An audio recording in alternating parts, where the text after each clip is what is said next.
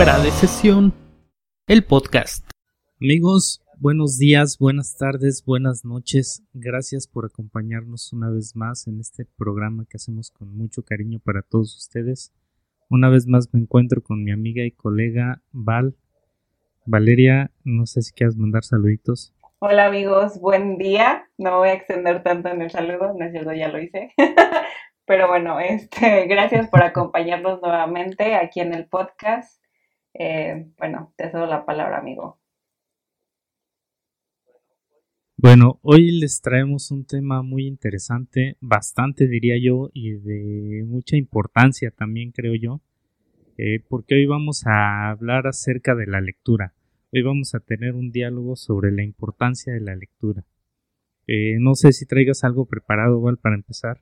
Bueno, pues eh, como habíamos dicho desde, bueno, ayer que íbamos a empezar a grabar, eh, lo importante es que hablemos de, de leer, de la lectura. Entonces, quiero empezar como haciendo énfasis en una cuestión quizá estadística, como lo, lo hemos eh, indagado en investigaciones, pues desgraciadamente nuestro país, México, eh, pues tiene estadísticas muy bajas en cuestión de leer un libro por persona al año, ¿no? Entonces, en comparación de otros países, estamos como en, en el lugar 100 más o menos, creo que así este, decía el artículo que estábamos, que estaba yo leyendo, pero bueno, este, se coincide, ¿no? En esas investigaciones siempre que México no es un país de lectores.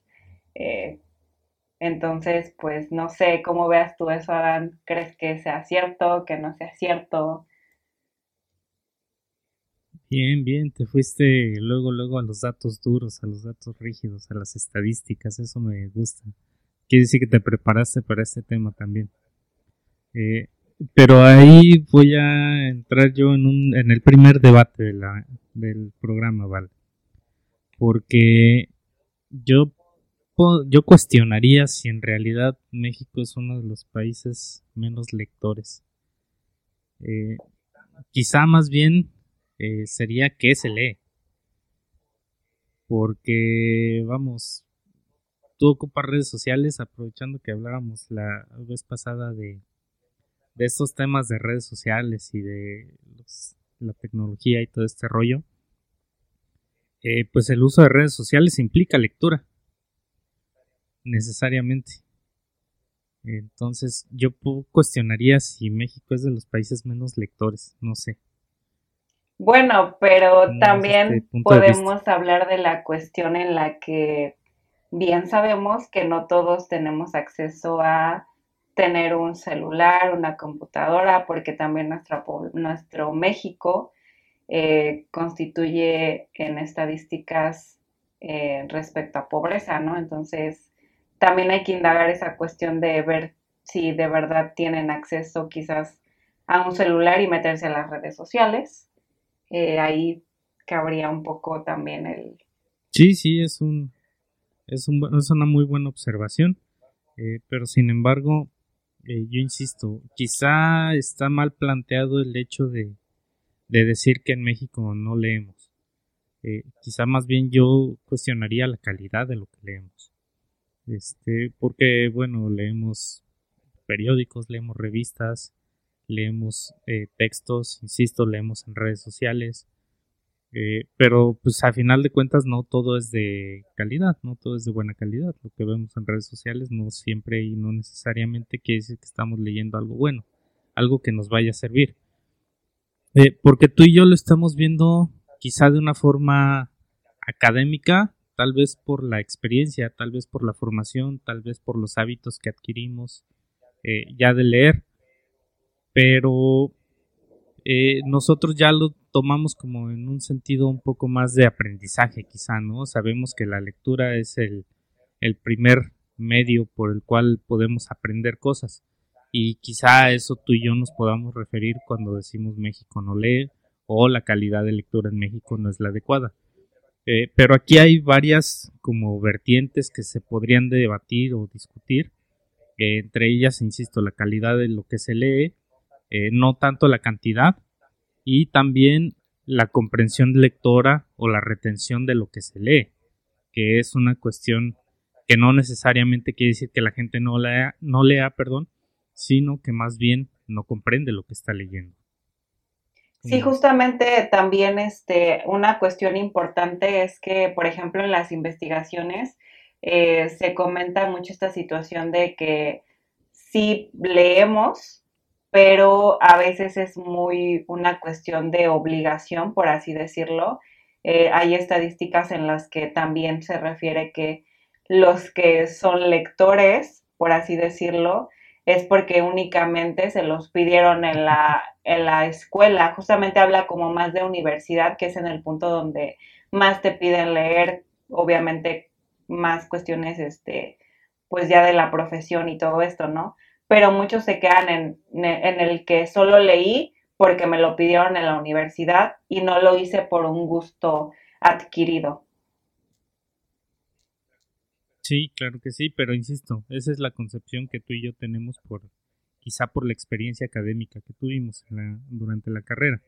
Eh, pero, eh, insisto, no es, es algo como que, que se puede debatir, que se puede discutir, el hecho de, que, pues de entrada, no toda la gente está preparada para leer, por ejemplo. Eh, no, no, la lectura no es para toda la gente, eso es una realidad, a pesar de que, de que sabemos que académicamente, por ejemplo, en las escuelas lo que más te piden es leer, eh, pues es una realidad que no toda la gente está preparada para, para hacerlo, no toda la gente ha tenido una formación eh, para hacer un hábito de lectura y para que al final pueda estar acostumbrada a leer. y también no se puede dejar de mencionar pues el hecho de las de los diferentes tipos de aprendizajes que hay. No, la, no toda la gente necesariamente aprende por medio de la lectura. También hay eh, aprendizaje auditivo, aprendizaje visual, en fin. Entonces no necesariamente el hecho de que una persona no lea quiere decir que no va a aprender o que se le va a dificultar más aprender, puede aprender de otras formas. Pero estamos aquí para hablar de la importancia de la lectura, ¿no? a final de cuentas vamos a dejar un poquito de lado eh, los otros tipos de aprendizaje y vamos a hablar de las ventajas de la lectura, las bondades de la lectura, porque hablar de desventajas es algo un poco complicado, que quizás sí podríamos llegar a sacar algunas desventajas de leer, pero vamos a hablar de lo bueno, de lo positivo. ¿Qué traes preparado respecto a las bondades. Bueno, pues eh, de las bondades de leer, eh, lo principal es, como ya lo habías comentado tú y que es también nuestra perspectiva actual, es como el adquirir como un conocimiento de algo, ¿no? De, eh, de cultura o de cualquier otra, otro ámbito, ya sea biológico lo que tú quieras. también, pues, este, hay una cuestión que no se recalca mucho quizás en, investigaciones, pero, eh, por ejemplo, desde mi punto de vista también es la imaginación, ¿no? O sea, nos da mucho para desarrollar este, esta imaginación y no estar como actualmente, por ejemplo, con la tecnología que ya no te deja como imaginarte tantas cosas. Por ejemplo, de repente eh, te puedo contar una experiencia, mis sobrinos, eh, se frustran mucho porque dicen que no saben a qué jugar, ¿no? O sea, porque ellos nada más se la pasan quizás en el celular o jugando X juegos. Y en nuestros tiempos quizás teníamos la imaginación para inventarnos un juego, ¿no? Entonces, yo lo que le yo a mi sobrino obviamente le comento, a ver, ponte a leer. Cuando lees, te imaginas las cosas y empieza él como a, tener más esta cuestión de imaginación, ¿no? Eso es un como, bueno, ya desde niños, como empezar como con esa cuestión de que pues hay que generarles un poco de, de más imaginación porque después van a ser cosas que quizás tú me puedas contar y nunca te vas a poder imaginar o no vas a desarrollar esa habilidad, por así decirlo. Yo creo que eso es algo muy importante porque cuando leemos, nos transportamos incluso a otros lugares, ¿no? Al lugar en el que está pasando la historia del libro el que tú, el que, tú estás leyendo o así. Eh, no sé tú qué opines respecto a eso de la imaginación o tengas algún otro también dato. Eh, igual y te comparto ahorita algunos. Pues fíjate que ahí voy a entrar ya un poco más en, en tema de psicología, en tema de nuestra especialidad, porque el hecho de leer efectivamente es una herramienta que a nosotros como psicólogos, como terapeutas, eh, nos sirve mucho en el trabajo con los pacientes porque eh, incitas a la persona a cambiar su forma de pensar, a cambiar su manera de pensar, lo cual hace que también cambie la perspectiva que tiene de lo que sucede a su alrededor y de las situaciones en las que de repente los pacientes se encuentran inmersos. Entonces, eh, de hecho es un recurso que yo ocupo mucho en los procesos terapéuticos con mis pacientes. Cuando de pronto este, el cerebro eh, o el pensamiento, la, la, memoria, la mente, este, ocupa o activa mecanismos de defensa. Ya hablábamos en algún programa sobre un poco sobre lo que son los mecanismos de defensa. Eh, pero justamente eh, una estrategia que puede ayudar a romper con esos mecanismos de defensa es la lectura, por esa capacidad, insisto, que tiene de cambiar la perspectiva que tienen las personas de, de las cosas. Y sí, mucho de esto sucede por la imaginación, efectivamente, porque eh, de repente en nuestro día a día, en nuestro cotidiano, estamos tan acostumbrados a hacer las cosas de la misma forma siempre, a actuar de la forma más rápida y más fácil porque a eso nos han acostumbrado, ¿no? Eh, el ritmo de vida que tenemos actualmente nos exige que seamos eficientes y la eficiencia se consigue haciendo las cosas con atajos, con, con eh, entre eh, la distancia más corta entre dos puntos siempre es la línea recta, ¿no? Y eso no, hemos aprendido y eso nos han inculcado y siempre crecemos con eso. Entonces el cerebro se va acostumbrando a esa situación, a trabajar de esa forma, a buscar siempre la solución más rápida y la más fácil, que no siempre es la más adecuada. Pero como eso estamos acostumbrados, eh, es un hábito que ya nos formamos. Entonces, el ejercicio de la lectura, bien lo decías, nos ayuda a ampliar estos horizontes imaginativos y a ampliar un poco nuestro pensamiento y, e insisto, lo más importante, a cambiar la perspectiva en la que recibimos la información del mundo y cómo respondemos también a esa, a esa información. Nos, ayuda como que a tener eh, de repente más alternativas a nosotros mismos, generarnos más alternativas cuando de repente nos enfrentamos a una situación que no podemos resolver y que, insisto, por esta cuestión de hábitos, el cerebro llega a un bloqueo, el pensamiento llega a un bloqueo eh, por un mecanismo de defensa y que ya inmersos en un ejercicio cotidiano de lectura, eh, pues le va a ser mucho más fácil encontrar diferentes alternativas para solucionar las, las situaciones a las que se enfrenten esta, en este cotidiano, en nuestro día a día, ¿no? Eh, no sé si tú de repente te hayas dado cuenta de eso, por ejemplo, con algún paciente, o hayas ocupado esta, esta, este ejercicio, esta eh, estrategia de, de recomendar lecturas a los pacientes.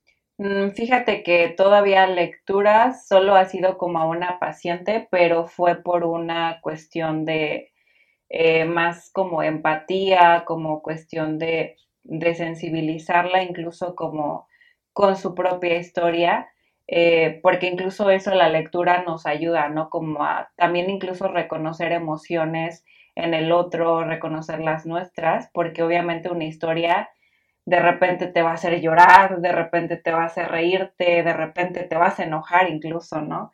Entonces, eh, sí funciona, eh, lo he ocupado muy poco, pero en realidad es muy eficiente para trabajar cierto tipo de, cuestiones ahí con, los pacientes. Pero yo lo he tratado más por esta parte en, en la cuestión de la empatía, de sensibilizar y las emociones, ¿no? Que de repente pues obviamente la población que yo tengo ahorita son jóvenes que apenas y reconocen las emociones o de repente están bien confundidos con qué emociones, qué emociones sienten. Entonces trabajamos con eso y, y sí, hay algunos libros que les ayudan y obviamente también hay que ponerles libros que sean adecuados a la edad, ¿no? Porque si les ponemos un clásico, imagínense, a un joven, pues de repente no lo va a querer leer y más si no tiene como el hábito de la lectura, ¿no? Igual y puede haber un joven que diga, oh, pues desde chiquito tiene el hábito o lo que sea y probablemente ya se leyó algunos clásicos, pues si te lo lee, pero pues eh, la joven que, a los jóvenes que yo les he puesto, pues en realidad no tienen ese hábito, ¿no? Entonces hay que empezar con cosas breves. Fíjate que comentaste algo bien interesante y es también un fenómeno que he visto con, con, algunos de los pacientes. Es bien padre y es bien bonito cuando estás trabajando con un paciente, ya llevas algo de trabajo eh, en su proceso terapéutico y en una parte en la que ya es capaz de identificar sus mecanismos de defensa. Es bien, es bien padre cuando se dan cuenta por medio de la lectura cómo pueden hacer, por ejemplo, el mecanismo, cómo pueden descubrir el mecanismo de proyección cuando se reflejan en alguno de los personajes de alguna obra que estén leyendo. Este, entonces, es un recurso, insisto, que es muy, muy utilizable, muy fácil de, adquirir eh, y que de, verdad sirve mucho en el proceso terapéutico. Este, esto ya de manera personal te recomiendo que, que eh, ocupes más esta, esta estrategia este, y vas a ver que te vas a dar cuenta que cómo le funciona a los pacientes. Eh, y bien lo decías hace rato, obviamente este, también eh, un poco rescatando lo que yo comentaba, la lectura no es para todos, ¿no? Este, y no todas las lecturas son para todos, ¿no? hay infinidad de géneros, hay infinidad de tipos de libros que puedes ocupar tú tanto para niños como para adolescentes como para adultos, eh, porque no a todos les va a caer bien el mismo libro, no todos van a digerir de la misma forma, ¿no? Este, hablabas tú de clásicos y a mí, no sé, me, viene me vienen a la mente clásicos infantiles, este, que son con los que también he trabajado con pequeñitos, como El Principito, ¿no? Es un excelente libro, este, para trabajar con niños. Eh, bueno, en, fin, hay infinidad de cuentos infantiles este, con los que puedes trabajar emociones y, bueno, ya esos ya son rollos un poco más eh, técnicos en los que eh, podemos igual abordar en otro video. Este, pero bueno, regresemos un poco al tema. Eh, ¿Tienes algunos consejos que nos puedas dar para iniciar en el mundo de la lectura para la gente que no ha formado ese hábito, para la gente que lo venía haciendo por obligación, quizá porque se lo pedían en la escuela? ¿Tienes algunos consejos que nos puedas dar como para ir entrando en, este mundo de la lectura? Pues mira, en primero eh, quiero recomendar también algo acercándonos como más a la tecnología. Creo que tú también has visto esta cuestión en YouTube, que hay booktubers.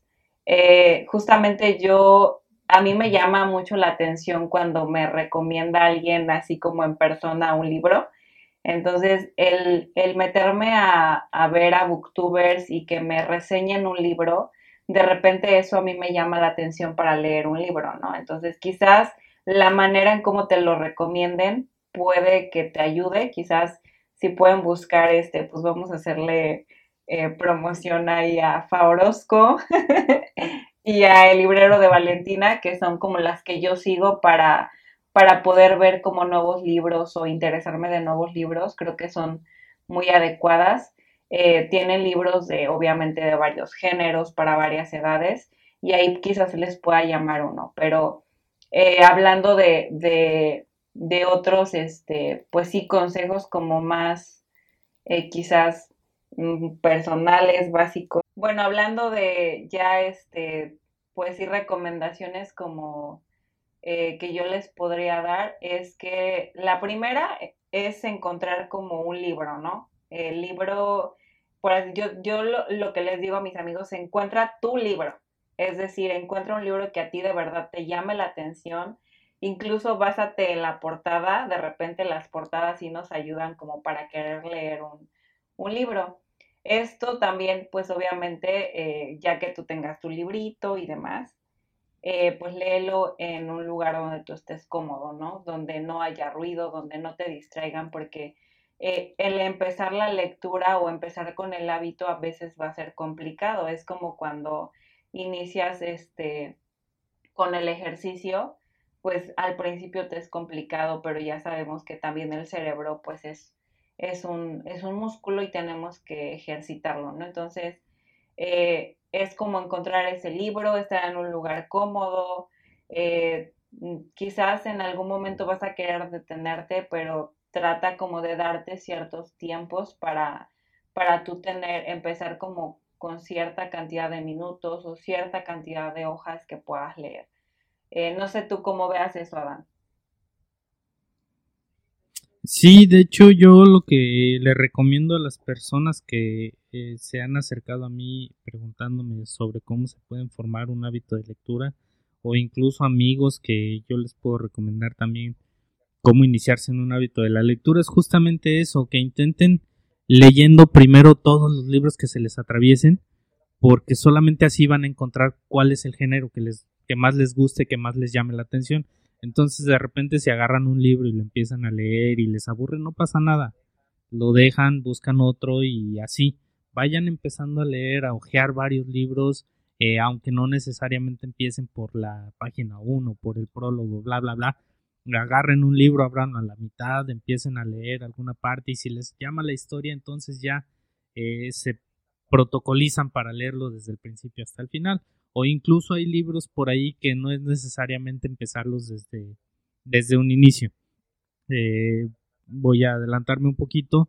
Este, traemos eh, Valeria y yo una lista de recomendaciones de algunos libros y precisamente uno de los libros que traigo yo es de este tipo. No es necesario que se empiece a leer desde el principio para llegar en secuencia hasta el final, sino que uno puede abrirlo en cualquier página y a partir de ahí empezar a leer y no pasa nada. Es entendible, es digerible, este, en fin, se puede hacer. Pero eso solamente lo van a descubrir si lo llevan a la práctica. No solamente pensando quiero leer, quiero empezar a leer, cómo le hago para empezar a leer. Simple y sencillamente empiecen a leer. De lo que sea, el libro que se les atraviese, si es un libro infantil, no importa, si es un libro de ciencia, no importa, si es un libro de filosofía, no importa, si es un libro de artes, no importa. Lo que importa es que lo empiecen a hacer y que lo empiecen a practicar y a partir de su propio gusto y van descubriendo eh, cómo solitos pueden empezar a hacerlo sin necesidad de que sea algo forzado, sin necesidad de que alguien les diga que lo hagan. Este, y bueno, eh, fuera de eso, pues sí, eh, buscar un lugar cómodo, empezar aunque sea con cinco minutos al día y poco a poco ir aumentando de acuerdo también a nuestro tiempo. ¿sí? Este, me adelanté un poquito, Val, pero ya traíamos preparada eh, una lista de libros que podemos recomendar. ¿Te parece si vamos diciendo uno y uno? Este, me, me gustaría Ay, no, tú ya empezaste porque tú hablaste de tu libro. Vas. bueno, ya me, ya me atoraste con eso, pero está bien.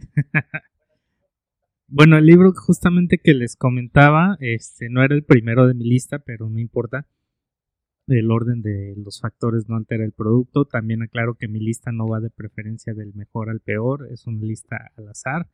Este, pero el, libro que les comentaba es de, el de Tus zonas erróneas de Wayne, Dyer.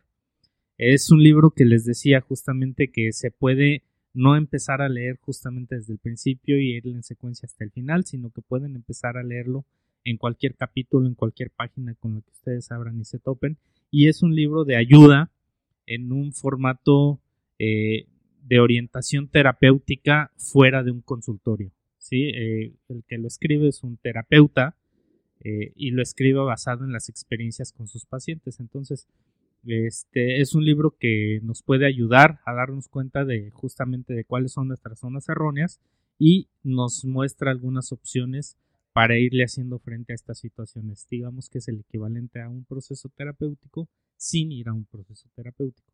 Obviamente no es lo mismo, pero es una buena alternativa para tener un acercamiento a qué es cómo es que se vive un proceso terapéutico y quizá eso nos pueda ayudar a animarnos a acudir a un proceso terapéutico ya con un terapeuta eh, presencial, ¿sí?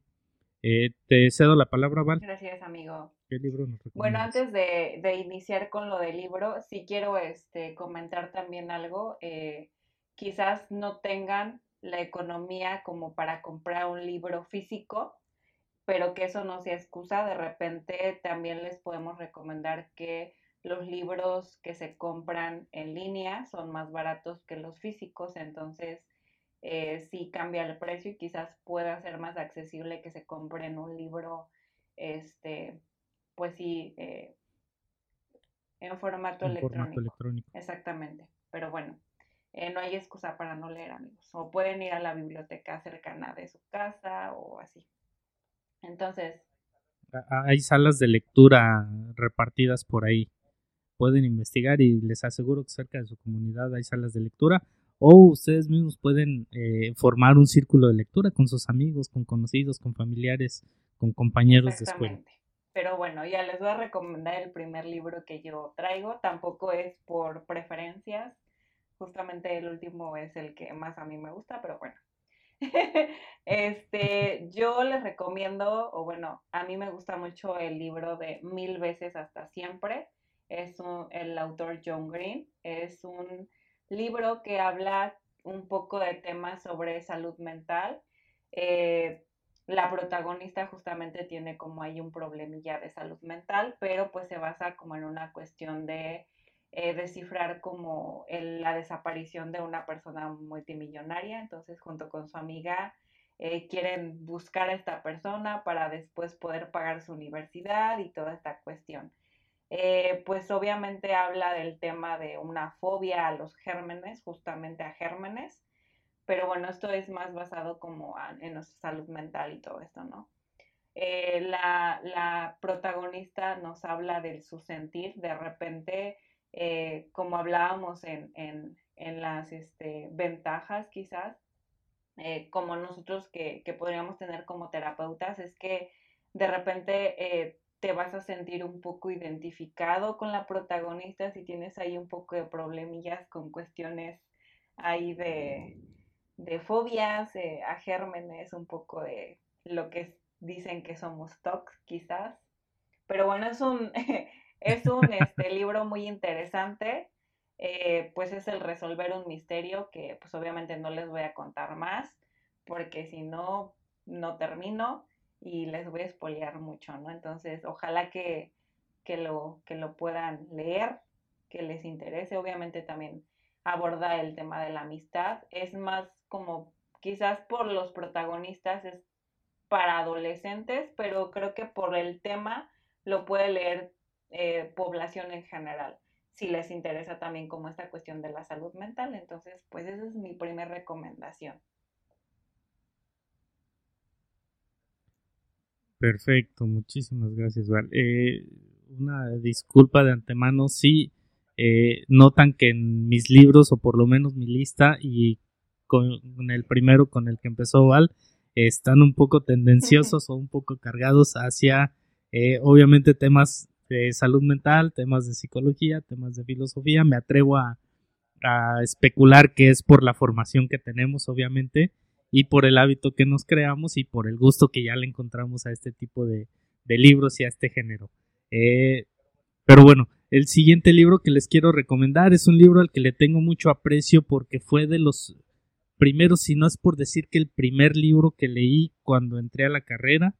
Eh, y en realidad era un, bueno, le tengo mucho, mucha estima porque realmente en ese momento yo no tenía un hábito formado de la lectura y este libro fue justamente el que empezó a, formarme ese hábito, ¿no? con el que empecé a encontrarle un poco de cariño a la lectura. Entonces, por eso es muy especial este libro y es el de 1984 de George Orwell. Es una novela eh, un poco fantasiosa que eh, tiene tintes de pegarle a la realidad un poquito. Dicen que a veces la, la realidad supera la ficción. Este, pero bueno, quien haya leído este libro sabe de lo que hablo. Quien no, se va a encontrar con una, un buen libro. Es un libro que es fácil de leer, que es digerible, es una novela. Este, y que si lo leen más de una vez, quizá por ahí puedan encontrar un buen análisis y algunas referencias que puedan acercarlos o que puedan hacerse, que pueda hacerse una comparativa con el mundo actual en el que estamos viviendo. Este, te dejo con el siguiente, Valeria. El siguiente que yo les recomiendo es el de la noche en que Frankenstein leyó el Quijote, pero este libro eh, obviamente eh, tiene como un subtítulo que es La vida secreta de los libros. Entonces, este libro es de los libros que tú puedes leer, eh, trae diferentes capítulos y lo puedes leer de la manera que tú quieras, en el orden que tú quieras. Es algo interesante porque te habla como cosas detrás de libros o de autores, como datos curiosos, que de repente también te, te lleva a cierto capítulo a investigar más. Entonces es un libro como abierto a indagar un poco sobre cuestiones de quizás clásicos, de autores que quizás no conocías. Inicia como con una historia que de repente tú no tienes idea o de repente si conoces de quién va a hablar, ya te vas imaginando, pero al principio no te dice nada del autor o del libro o de la referencia a la que se dirija.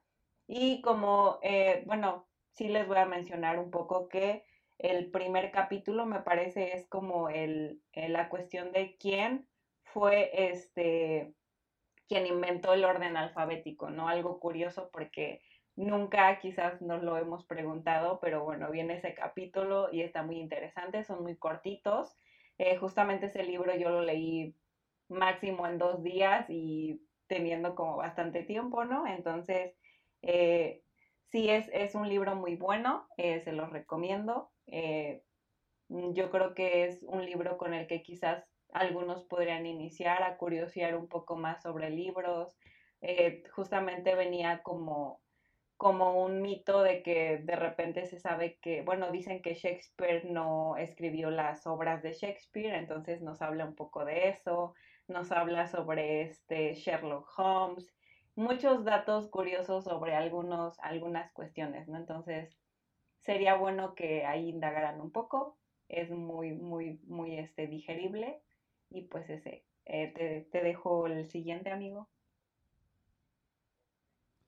Perfecto. Eh, a partir de aquí quiero eh, nuevamente recalcar una disculpa si notan que mi lista de libros es un poco tendenciosa o está cargada hacia temas de, psicología, filosofía, porque eh, me declaro un amante de la filosofía, un amante de los libros de filosofía, y los dos siguientes que voy a recomendar justamente son para iniciarse en el mundo de la filosofía y el primero es precisamente El mundo de Sofía, de Justin Gardner. Es un excelente libro para los que tengan curiosidad por entrar al mundo de la filosofía. Eh, es una novela eh, que eh, es un es una buena forma de abordar en un principio para los que no son filósofos, para los que no han tenido un acercamiento con la filosofía, que de repente la filosofía puede ser algo complicada, pero este libro la hace digerible, la hace muy sencilla y nos despierta la curiosidad para ir a investigar más sobre diferentes corrientes filosóficas, sobre diferentes autores y pues bueno, esa es mi recomendación. te dejo con Ok, bueno, este libro es también un poco parecido a, a los que pueden leer como de diferentes capítulos. Este es Cuentos de Buenas noches para Niñas Rebeldes. Justamente eh, está basado en, historias de, mujeres que quizás no conocíamos su historia como muy personal, pero que llegaron a ser grandes, quizás científicas, eh, no sé, bailarinas. Eh, por ejemplo, por mencionar a esta Frida Kahlo, que es de México. hay muchas mujeres que inspiran, ¿no? Entonces es un libro de 100 historias de mujeres que nos llegan a inspirar es un poco, sí, quizás basado para niñas o para jóvenes o para mujeres, que nos quizás nos, nos llega como a concientizar en el que de repente digamos, no, pues yo no voy a poder hacer esto, pero quizás por mi historia o porque no puedo o me limito. Y si lees estas historias, te, te dan como una motivación para, para seguir, ¿no? Eh, son historias como muy, muy padres. Justamente en este libro al final puedes tú eh, poner como tu propio, eh, cada, cada historia trae una ilustración, entonces al final puedes tú poner tu historia, poner tu ilustración y es como un libro muy padre.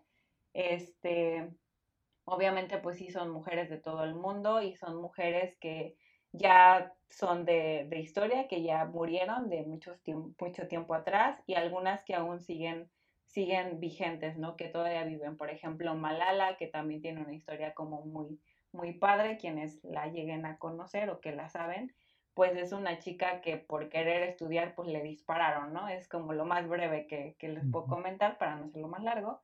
pero bueno, este nos genera como esa cuestión de valentía, de seguir nuestros sueños.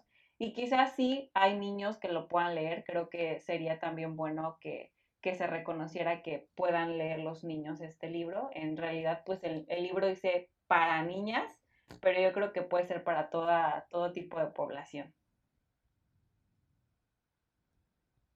Perfecto. Eh, yo debo confesar que en el siguiente hice un poco de trampa porque no les voy a recomendar un libro, les voy a recomendar un autor que tiene dos libros que me han encantado. Este, eh, y les decía yo, son eh, ya después de leer El mundo de Sofía, quizá les despierte el interés por acercarse un poco más a mundos de, de, diferentes corrientes filosóficas o de diferentes autores. Y este, este, este autor hace dos libros que nos acercan a dos filósofos que son de mis favoritos. Uno es Friedrich Nietzsche y el otro es Arthur Schopenhauer. Y eh, uno de sus libros es precisamente Un año con Schopenhauer. Es una novela que nos acerca un poco a la filosofía de, Schopenhauer, que es como una introducción para entrarle a la filosofía de Schopenhauer. Y el otro libro tiene incluso una película que se llama El día que Nietzsche lloró, y es también un poco para acercarnos a la filosofía de Nietzsche. Entonces, eh, estoy recomendando dos libros en uno, los dos son del mismo autor, Irving Yalom, los pueden buscar, pueden buscar la película incluso, pero les recomiendo muchísimo más el libro, está mucho mejor. Este, y pues disculpen por esta trampa porque ya incluí dos en una, en un solo eh, libro, en, uno, en una sola oportunidad que me tocaba. Te dejo con el siguiente. amigo eres. ok, bueno, el siguiente que yo les recomiendo es Una mochila para el universo. Eh, como su título tiene 21 rutas para vivir con nuestras emociones. Es un libro de la autora Elsa Punce, de hecho ella es filósofa.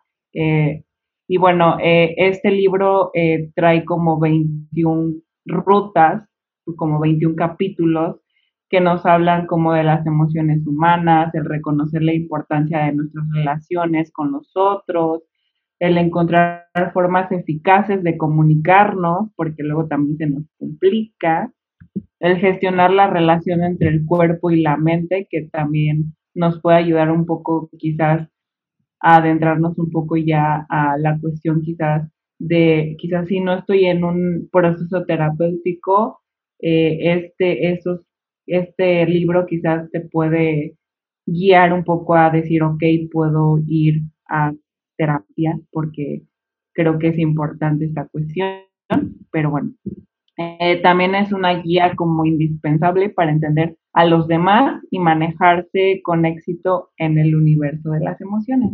Al final de cuentas, pues habla mucho de, de emociones, ¿no? Y que es una cosa que una cuestión que de repente al ser humano nos cuesta como entender y siempre necesitamos un guía y pues, pues los psicólogos somos los que de repente ahí les ayudamos, ¿no? Entonces, es un muy buen libro. Eh, yo lo, yo lo adquirí hace algunos años y pues bueno, yo como sí soy lectora, eh, sí me lo comí como en dos días también.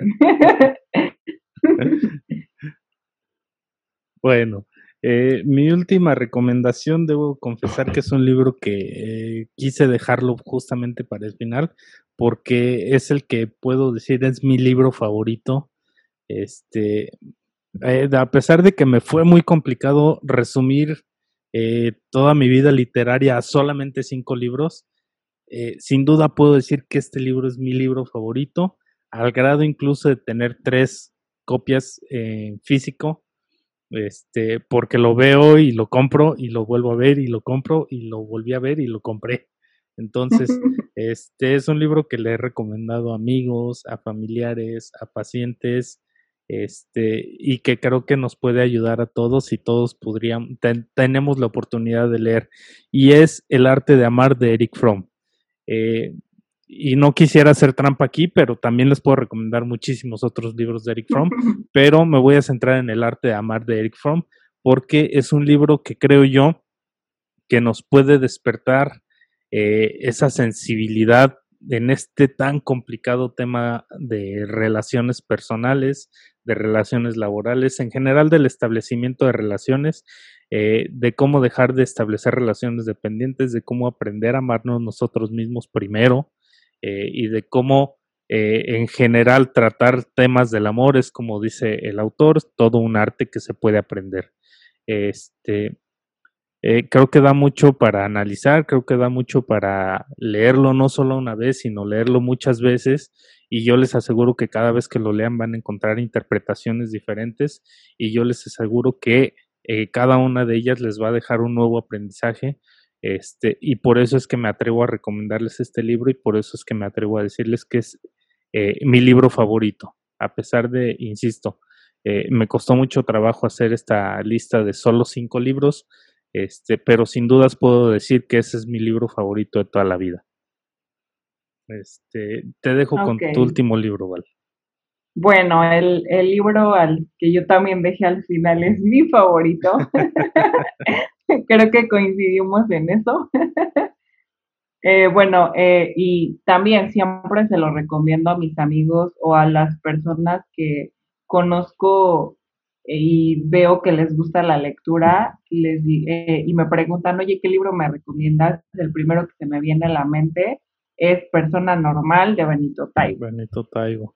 Este, pues obviamente, eh, pues les cuento que es un libro de la historia de un niño, un joven, se llama Sebastián, tiene 12 años. Eh, él pues pierde en un accidente a su mamá y a su papá. Se queda a cargo del tío el tío Paco. Y bueno, el tío Paco no es muy normal que digamos.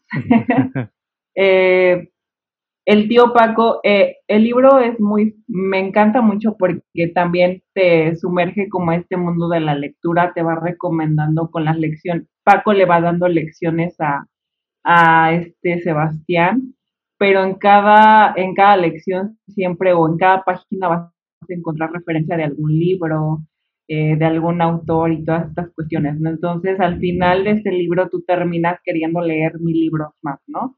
es un libro muy padre que se habla, obviamente va contando un poco de la historia de cómo va creciendo Sebastián. Las lecciones que le da el tío Paco son sobre su primer amor, podemos ver su primer amor, eh, su primer fiesta, todas estas cuestiones que de repente son la primera vez de, de Sebastián, ¿no? Entonces, eh, también hay, hay un capítulo que está muy padre, que igual y en algún momento si lo llegan a leer, eh, déjenos en los comentarios qué les parece. Yo, por ejemplo, tengo como muy, me gusta bastante una lección que habla sobre las cicatrices, ahí se los voy a dejar. Eh, lean el libro. Pero bueno, también hay una cita que me encanta y sí, eso sí se las voy a spoilear, lo siento y es la cita de la nostalgia, es muy fuerte, de hecho cuando yo la leí casi que lloro y bueno, no sé si alguna vez tú la hayas, este, la hayas leído en mis estados, amigo, pero bueno, te la, te la comento. Eh. Y si alguna vez sientes nostalgia, que sea nostalgia del futuro. Entonces, es un libro muy padre, te, te ayuda eh, como a obviamente adentrarte más a la lectura, pero a reconocer cómo es el proceso de tener una vida extraordinaria, porque en realidad el, tío Paco es extraordinario a pesar de ser la oveja negra quizás de la familia y que todo el mundo creyó que él no podía como hacerse cargo de Sebastián, ¿no? Pero bueno, es un libro que, que me encanta, está invadido pues de referencias y pues es para cualquier edad, yo creo que lo pueden leer yo incluso este, lo he regalado, se lo, he regalado a amigos y cuando tengo bloqueos de lectura es el libro que yo me pongo a leer mm. para que se me quite el bloqueo de lectura. Entonces, ese es el último libro que les recomiendo. Ojalá que les guste. Si lo leen, pues déjenos en los comentarios a ver cuál, cuáles, cuáles libros leyeron también. Muy bien. Eh, ¿Y pues déjenos también saber cuáles son sus libros favoritos, qué libros nos recomiendan. A mí me encanta que me recomienden libros, este, y si tengo oportunidad, claro que los leo. Entonces, déjenos saber cuáles son sus libros favoritos. Eh, Si esperan, esperamos que esta lista que les compartimos nosotros les haya agradado, que puedan, tengan oportunidad de leer estos libros, eh, porque son libros excelentes. Me atrevo a decir que son eh, igual, yo creo que para ti, Valeria, fue complicadísimo resumir tu vida literaria a solamente cinco libros. Este, bastante. Así que no duden que los cinco que les recomendó Valeria son sus favoritos, no duden que los cinco que les recomendé yo son mis favoritos. Y pues eh, vamos a terminar con estas recomendaciones el programa de hoy, amigos. Muchas gracias por llegar hasta aquí. Muchas gracias por escucharnos una vez más. Muchas gracias por darle entre todos los contenidos que ustedes se pueden encontrar en la red, eh, elegir el nuestro. Este, no se olviden de darle like, suscribirse, compartir porque pues eso nos motiva y nos ayuda a seguir haciendo este podcast. Eh, ¿Algo con lo que quieras cerrar, Val? Pues gracias por, por este, acompañarnos, amigos. Gracias, eh, Adán, por tus recomendaciones. De hecho, yo algunos libros no los he leído de los que tú recomendaste. Y justamente hubo uno que pensé que era tu favorito y que ibas a decir, pero no lo dijiste. Pero bueno, ya luego hablaremos de eso. Pero este, muy buenas recomendaciones, ojalá que, que eh, tengan eh, o se procuren tener el hábito de la lectura, es muy bueno, háganlo por gusto, no se obliguen tampoco. Eh, recuerden que si no les gusta un libro, pues cámbienlo y sigan cambiando hasta que lleguen al libro que de verdad les guste. Creo que a partir de ahí van a empezar con un hábito. Entonces, pues gracias por acompañarnos. Eh, si tienen también temas eh, que quieran que quizás nosotros eh, comentemos aquí en el podcast, pues déjenos también en los comentarios o pues en las redes sociales que tenemos nosotros, ¿no? Recuerden seguir a Valeria en su canal, Valeria Ojeda. Recuerden la, seguir en Instagram, está como Valeria Ojeda 04. Eh, recuerden seguir los, las redes sociales del podcast. Nos encuentran en Fuera de Sesión, nos encuentran en YouTube y nos encuentran en Spotify como Fuera de Sesión. Eh, pues muchas gracias amigos, gracias por acompañarnos. Eh, por, el, por el programa de hoy es todo y esperamos tener comunicación con ustedes y que nos puedan escuchar en el siguiente capítulo. Muchas gracias. Eh, nos vemos en el siguiente. Bye amigos.